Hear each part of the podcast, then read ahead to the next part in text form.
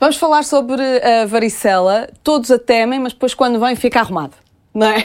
E a varicela é uma boa doença para se apanhar na infância. Isto porquê? Porque o risco de complicações da varicela é muito baixo em crianças pequenas. Não é igual nos adolescentes e nos adultos, e depois vamos voltar a isto daqui a pouco. O que é que é importante saber sobre a varicela? É uma doença infecciosa, é uma doença provocada por um vírus, é uma doença muito típica da infância. Estima-se que 95% das pessoas tenham varicela durante a infância, ou seja, só 5 a 10% dos nossos adolescentes é que sejam suscetíveis à varicela, os adultos ainda menos, porque alguns apanham durante a adolescência, e caracteriza-se essencialmente por umas borbulhinhas muito típicas que aparecem na pele.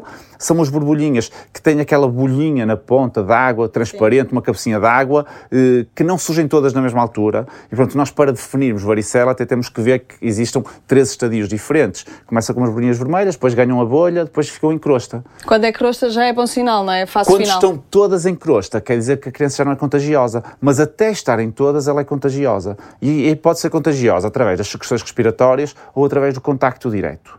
Portanto, com estas manifestações, pode dar febre também, dá muita comichão. O que é que nós temos que fazer em termos de tratamento para a varicela?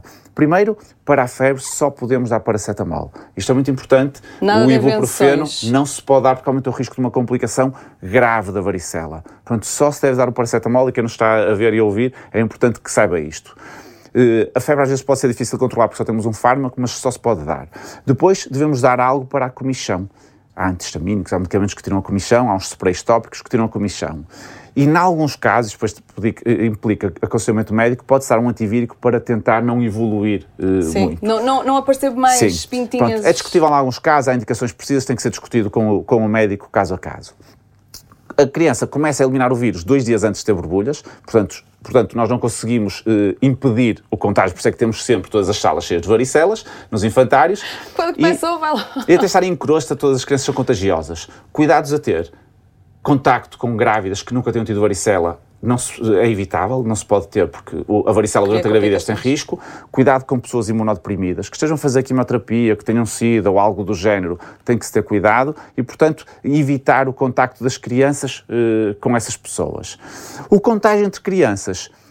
Há quem defenda que as crianças com varicela devem estar isoladas e eu confesso que os meus filhos apanharam varicela porque eu os pus a brincar com o primo com varicela. Já Achei que eles precisavam de apanhar, achei que era a altura certa, não pus a brincar. Nos Estados Unidos faz, faz as festas de varicela. Eh, Se se apanhar na, na infância, o risco de complicações é muito baixo e, portanto, acho que é bom.